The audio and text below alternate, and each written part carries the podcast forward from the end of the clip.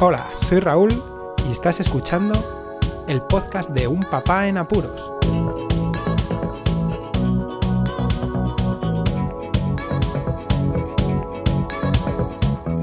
Hola, puedes escuchar, bienvenidos a un nuevo episodio del podcast de Un Papá en Apuros. En esta ocasión os voy a traer una pequeña review en estos 15 minutos que espero que dure el podcast del nuevo documental Padrazos emitido en Apple TV Plus.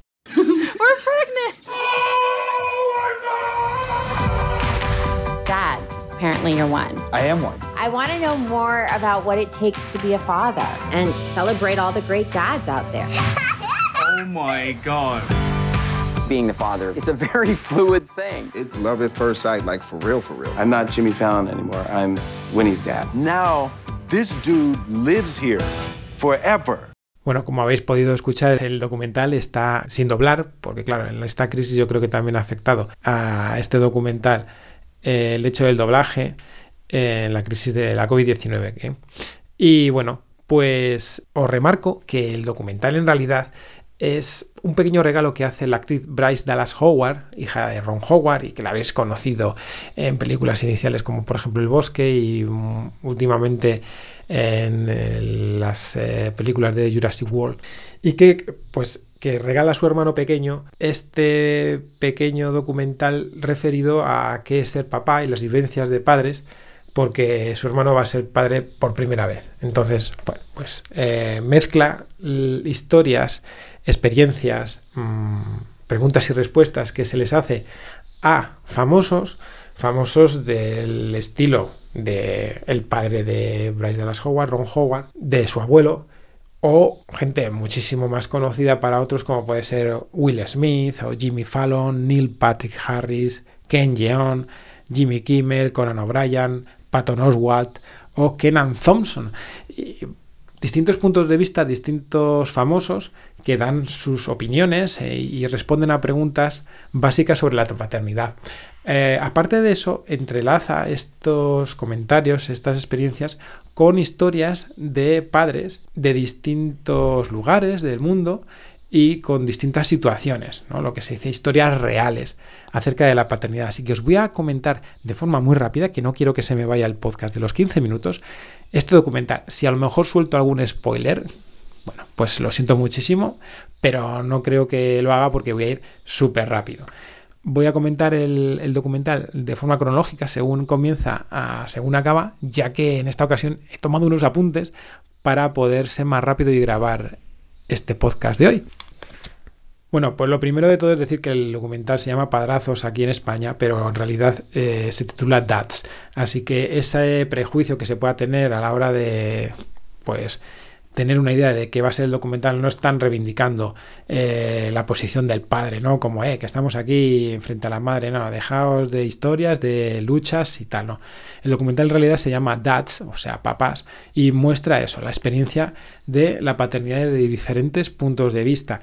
Lo primero que hacen es preguntar qué es ser papá. Una pregunta que la respuesta tiene su miga. Y ahí os lo dejo.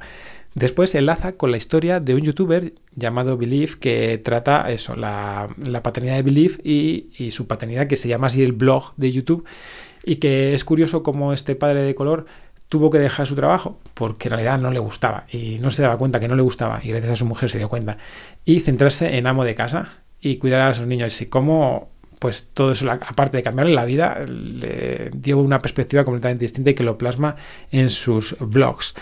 Eh, aparte, se muestran las experiencias que tienen todos los padres a la hora de darles la noticia que van a ser papás por la mujer, ¿no? con los test de embarazo, etcétera, etcétera, y la diferencia que hay entre los padres primerizos con sobre todo un padre que ya tiene tres niños. Enlaza con imágenes de, de, relativamente el mismo momento, ¿no? Del hermano preparando el nido, lo que es todo adecuando la casa, materiales, medidas de seguridad, para que el niño o la niña esté perfecta a la hora de llegar y la familia sí. ¿Ves la cantidad de tiempo que se pierde realizando estas, estas preparaciones? Y es que los papás en ese periodo sentimos miedo, aunque no lo transmitamos. Y estamos acongojados, por lo decir otra palabra malsonante. Sí, es así. Por muy duros que seamos, estamos con miedo.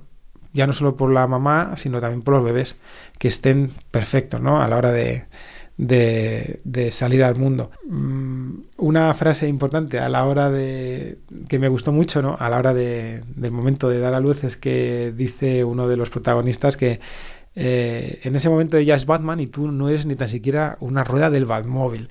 Y ves cómo cambia ¿no? la perspectiva de, del padre y, el rol que pasas a ser en un momento determinado. Les preguntan también a los famosos qué se les pasó por la cabeza al tener a su hijo por primera vez en brazos. Y es que eres un maldito algodón de azúcar, o sea, te vuelves pijo, tonto, perdido y se te caen las lágrimas seguro al tener los niños por primera vez en, brazos. Y no solamente el primero, ¿eh? que es que a mí me ha pasado con los otros dos a la vez, o sea, en la leche. Comenta sobre todo Will Smith el hecho de que no hay manual para los niños y que te, te das cuenta de que, claro, eh, existe un manual de mil páginas para una maldita tele, pero que cuando llega el niño a casa, que no hay manual y, aquí falla algo, ¿no? Esto no es normal. Y es algo que todos hemos pensado. Y cómo hemos cambiado, ¿no? La, a, a, la hora de pensar y de hacer las cosas y dejar de ser tan egoístas y justo volcarse directamente en los niños. O sea, es que la leche. Cambiamos la perspectiva completamente. Eso también incide en que la forma de pensar y la forma de ser de las personas cambia. Todo esto, claro, desde el punto de vista de, un padre que se involucra en la familia. ¿eh? No estoy contando porque hay casos y casos de papás, pero bueno, en mi caso pues también. Y yo creo que mi padre lo mismo. Ves cómo cambias, cómo hay cosas que antes hacías y que luego pues no, o que has cambiado y tus pareceres y tu comportamiento. Es la, la leche. Enlaza con la historia de un padre que cuenta toda su historia, todo su, su, bagaje, porque tuvieron un niño con una patología cardíaca muy grave y que tuvieron incluso que operarle a, no sé si fue al mismo día o a los dos días de, haber nacido. Bueno, todo el desarrollo, la evolución. Y no os voy a decir el spoiler, pero la historia es muy fuerte, sobre todo cuando sabes toda la historia. Eh, a mí es, yo creo que ha sido la que más fuerte me pegó de todas.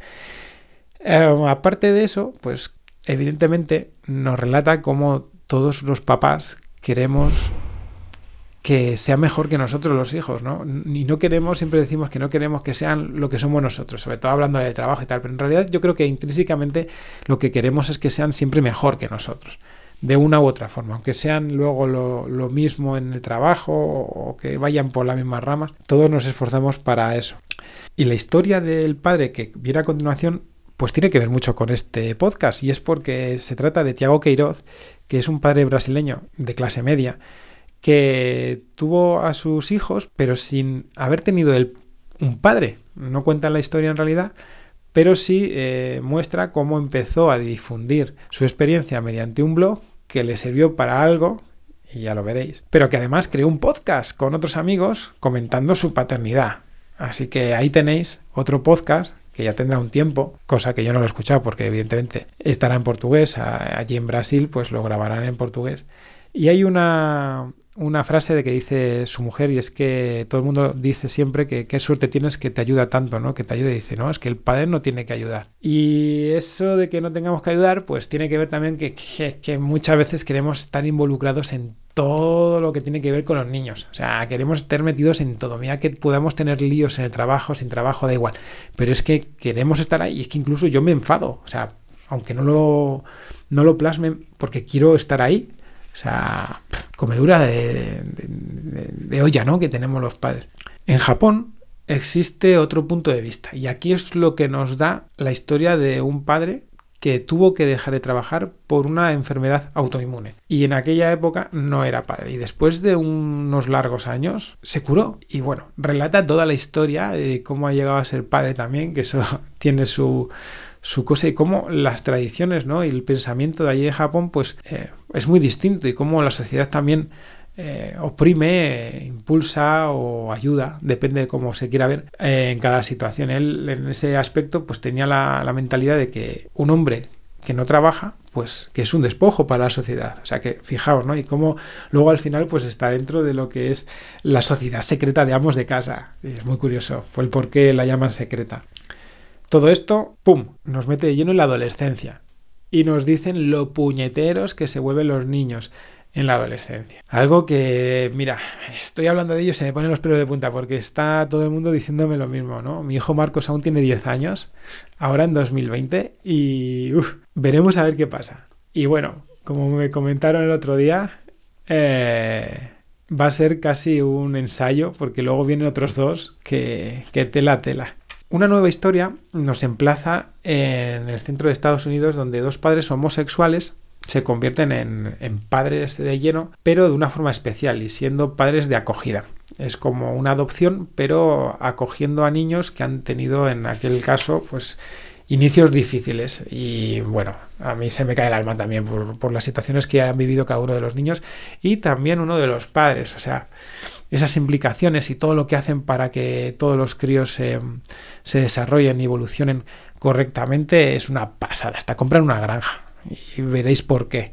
Luego, Ron Howard, el padre de la, de la actriz y directora de este documental, comenta que para él que prosperen los niños se basa en tres eh, claves y una es que le demos el cariño necesario, otra es que le demos la seguridad necesaria, o sea, que se encuentren seguros y la última es que les demos ejemplo, o sea, que seamos un ejemplo para ellos. En muchas ocasiones creo que ha habido padres que no han seguido, que no les han dado esas tres directrices y han sido buenos padres, pero sí que es verdad que ayuda mucho al desarrollo de los niños esa prosperidad que dice Ron Howard que se tenga esas tres claves del cariño, de la seguridad y de darle ese ejemplo. La verdad es que está, está bastante bien.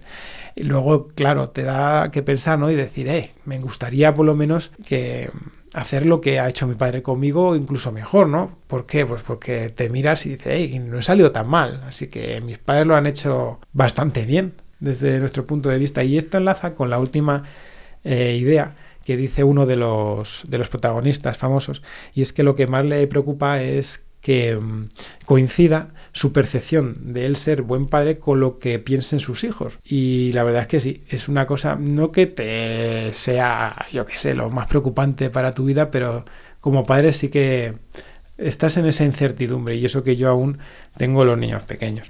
Para finalizar, dos cosas. Lo primero, una metáfora chula que dice Will Smith acerca de la paternidad y es que dice que un padre en realidad es como un jardinero maestro maestro de la jardinería. Y, otra, la segunda situación que, que, está bien es que también hay escenas postcréditos, así que cuidado con cortar el documental antes de tiempo. Y esto es el documental, como veis, pues es un documental que en realidad es muy rápido, es de una hora y veinte. Eh, no, no se tarda mucho en verlo.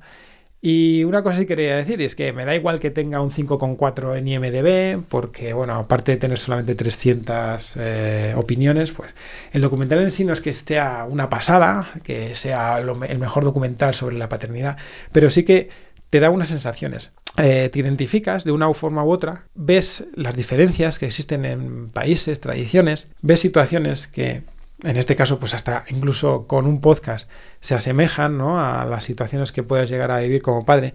Incluso, pues en mi caso, pues yo mm, me ha hecho pensar lo afortunado que soy, otra vez, o sea, lo he dicho muchas veces, y más teniendo mellizos, que me encuentro en una situación muy afortunada mm, por tener la familia que tengo y también por haber tenido el padre que he tenido.